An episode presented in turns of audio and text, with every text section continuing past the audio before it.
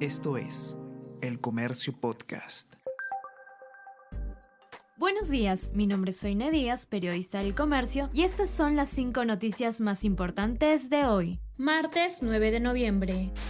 Ministro Walter Ayala pone cargo a disposición tras denuncias de presiones en ascensos. El ministro de Defensa, Walter Ayala, anunció ayer que puso su cargo a disposición del presidente Pedro Castillo en medio de la escalada de cuestionamientos contra él y el mandatario a raíz de una denuncia de interferencias y presiones en el reciente proceso de ascensos en las Fuerzas Armadas. El ex comandante general del ejército, José Vizcarra Álvarez, pasado al retiro recientemente por el gobierno, confirmó las presiones este lunes.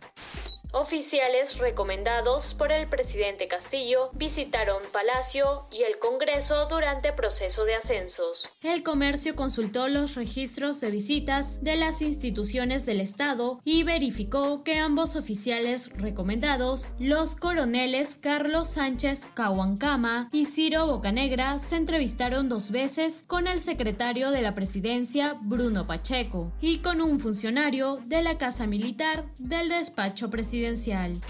Expresidente de la República Martín Vizcarra presentó su nuevo partido político Perú Primero.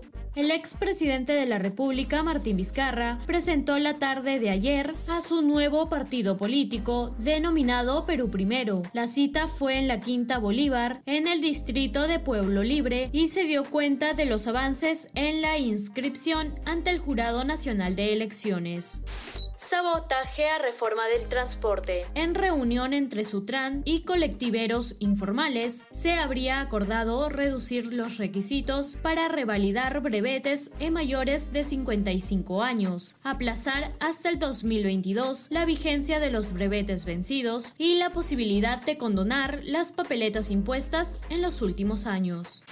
Alianza Lima ganó en Libertadores Femenina. En 12 ediciones, 13 contando esta, se registraron 5 victorias de equipos peruanos en la Copa Libertadores Femenina. Este domingo en el Estadio El Bosque de Paraguay, Alianza Lima logró un triunfo histórico frente a la Universidad de Chile con gol de Adriana Lucar, la goleadora íntima que sigue demostrando que tiene un nivel superlativo.